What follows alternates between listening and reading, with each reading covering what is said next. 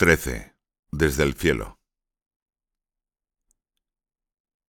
Father Michael celebró la primera misa ahí mismo en la habitación todavía abarrotada de gente. Entre las numerarias del Opus Dei, en Manchester había una enfermera. Con su ayuda, varias mujeres de la obra se encargaron junto a la madre de Pedro de preparar el cuerpo para dejarlo en el oratorio. Pedro ya era patrimonio de la obra entera. Cientos de personas fueron a rezar y varios sacerdotes celebraron la Santa Misa delante de sus restos mortales en el oratorio de Greygard. Pronto comenzaron a llegar mensajes de todas partes del mundo, entre los primeros el del padre que escribía desde Roma. Acabo de recibir la noticia de que Pedro se nos ha marchado al cielo esta madrugada y hago sufragios muy unido a vosotros. La Santísima Virgen, a quien tanto quería, me regaló una bonita imagen cuando estuve en Londres. Se lo ha llevado de la mano en día de sábado. Agradezcámosle este gesto tan maternal que nos sirve de consuelo en medio de la pena. El pasado verano tuve la oportunidad de hablar un rato con Pedrito en Holanda. Ha sido un hombre especialmente maduro para su edad, y el Señor le ha otorgado numerosas gracias a las que él ha sabido corresponder con generosidad. Así ha afrontado la enfermedad con alegría, regalando a quienes le acompañaban sonrisas, visión sobrenatural, sentido apostólico del dolor y de la vida, dones que recibía de Dios y que compartía con todos. Ahora, desde el cielo, estará viendo con claridad total lo que ha sembrado y el fruto de su entrega proyectado en el tiempo, en Manchester y en el mundo entero. Transmitid a mis hijos de Greygard mi agradecimiento profundo por cómo le han cuidado durante estos años junto con sus padres y hermanos. Me dio mucha alegría hablar con Esperanza y con Pedro por videoconferencia desde Londres. Me uno a su dolor y rezo para que se transforme en serenidad y paz, pensando en la plena felicidad de la que goza su hijo. Os envío mi más cariñosa bendición con el recuerdo estupendo de mi reciente estancia entre vosotros. Vuestro padre, Fernando. Llegaron literalmente miles de mensajes de gente a quienes Pedro había cambiado la vida, enfermos a quienes había ayudado, amigos, compañeros de colegio y universidad, sacerdotes, obispos y arzobispos. Algunos le habían tratado en un espacio breve de tiempo, como aquellos tres meses que pasó en el Imperial College. Uno de sus compañeros decía, Pedro es la persona más feliz que he conocido en mi vida. Otro decía que Pedro había sido una inspiración para él ya antes de su enfermedad, pero mucho más durante los últimos años. Otro decía que Pedro había sido la persona más considerada, fiel, comprensiva y positiva que había conocido en su vida. Los testimonios de este estilo eran cientos. Prácticamente en todos los mensajes se hacía referencia a la sonrisa y a la alegría de Pedro, a su buen humor y a sus comentarios siempre animantes y positivos. Un chico que se declaraba agnóstico afirmó que tuvo varias conversaciones con Pedro sobre la existencia de Dios. Cuando le llegó la noticia de la muerte de Pedro, explicaba, comencé a hablar con él con la certeza de que me escuchaba. Creo que eso es rezar. Hoy he comenzado a rezar otra vez. Varios hablaban de su capacidad de hacer a la gente sentirse importantes, a la atención que prestaba a todo lo que se le decía, a su capacidad de escuchar y comprender. Pedro siempre me hizo sentir especial. No importaba si había mucha gente ahí, cuando hablaba conmigo, hablaba como si estuviera solo conmigo. Había testimonios de gente que afirmaban que gracias a Pedro había vuelto a la práctica religiosa. Un enfermo de cáncer a quien conoció en el hospital habló con el sacerdote de Greygard y le dijo que se quería bautizar. La mayoría de los mensajes daban por supuesto que Pedro estaba ya en el cielo y que más que rezar por él le encomendaban favores. El 23 de enero tuvo lugar el funeral en la iglesia de Holy Name en Manchester, celebrado por el obispo Arthur Roach y concelebrado por más de treinta sacerdotes con la iglesia abarrotada. Allí estaba su familia, la gente del Opus Dei, compañeros del colegio, de la universidad, amigos, personal sanitario, etc. Había allí muchísima gente joven. Fue especialmente conmovedor ver a médicos y enfermeras del hospital que acudieron al funeral en sus batas blancas, haciendo un descanso en sus trabajos del día para no perderse aquel momento. Estudiantes de su universidad que le habían conocido o le habían visto por el campus, otros enfermos con cáncer, algunos en sillas de ruedas. Uno de los encargados de la funeraria, que no daba crédito a lo que veía, quiso saber todo sobre Pedro. El responsable de preparar el cuerpo de Pedro fue a ver a su madre para decirle que todos se habían quedado impresionados con los restos de Pedro. Por un lado vieron la pierna hinchada, el tumor era evidente incluso a la vista. Decía que se podía palpar el dolor que habría sufrido y sin embargo se maravillaban del rostro sereno que tenía Pedro tras su muerte.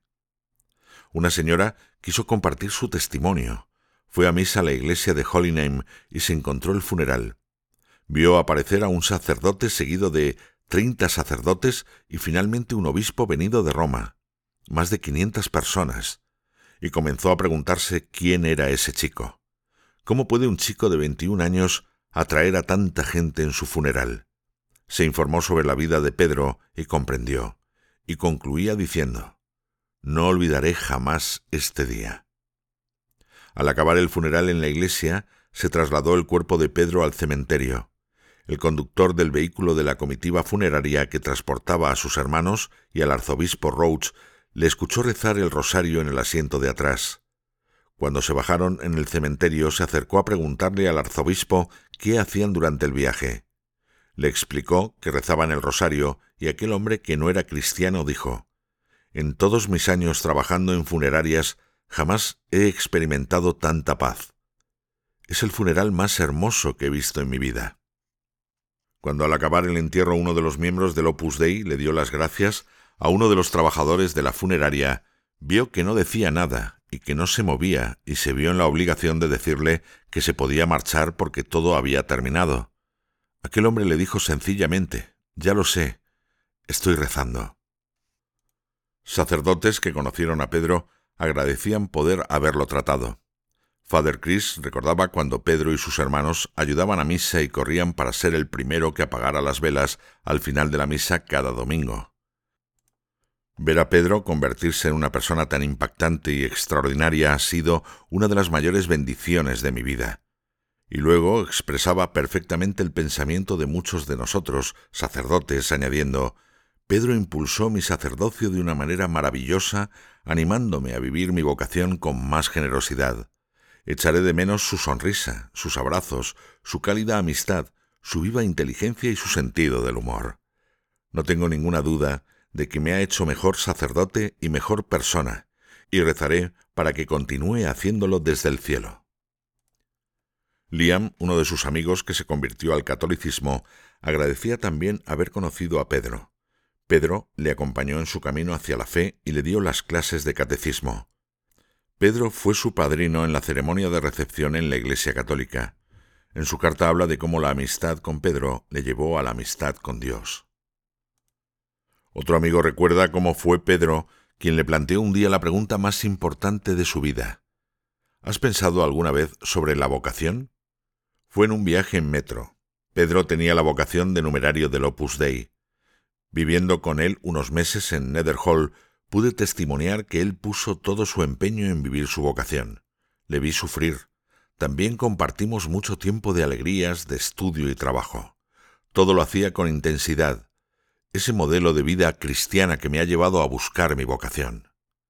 Cuando nos dijeron el diagnóstico de la enfermedad de Pedro, un amigo mutuo se giró hacia mí y dijo, Quizá es el único que está listo para marcharse. De la manera más natural, quienes le habían conocido comenzaron a pedirle favores a Pedro.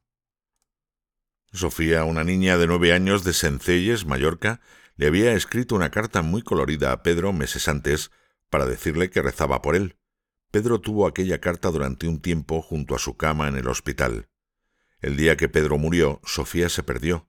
Durante más de una hora estuvieron buscándole por los alrededores del pueblo con mucha angustia.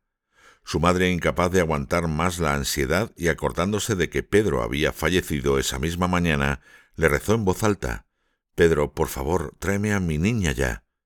Inmediatamente un coche se detuvo junto a ella y Sofía salió corriendo a abrazar a su madre. Un transeúnte la había encontrado y estaban buscando a alguien que reconociera a la niña. Ahí lloró hasta el conductor del coche.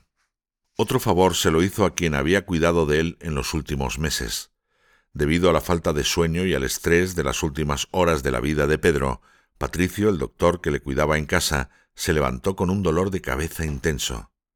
Pensó en ir a por una pastilla, pero se le ocurrió que, ya que el dolor de alguna manera se lo había provocado Pedro, él mismo debía solucionarlo. Le pidió a Pedro que le quitara aquel dolor de cabeza e inmediatamente el dolor desapareció por completo. Iñaki, un residente de Greyguard que había vivido con Pedro, fue un día al centro de Manchester en coche sabiendo que no sería fácil encontrar sitio para aparcar. Asumió que Pedro le sacaría de aquel atolladero. Sin embargo, al llegar comprobó que efectivamente no había dónde aparcar. Le pidió a Pedro por favor que le ayudara, pero seguía sin encontrar sitio. Finalmente se rindió y enfadado con Pedro le dijo en voz alta Ya se ve que no me quieres ayudar. No había acabado de decir aquello cuando un conductor sonó el claxon para que Iñaki moviera su coche porque quería salir. Vale, sonrió Iñaki. Seguimos siendo amigos.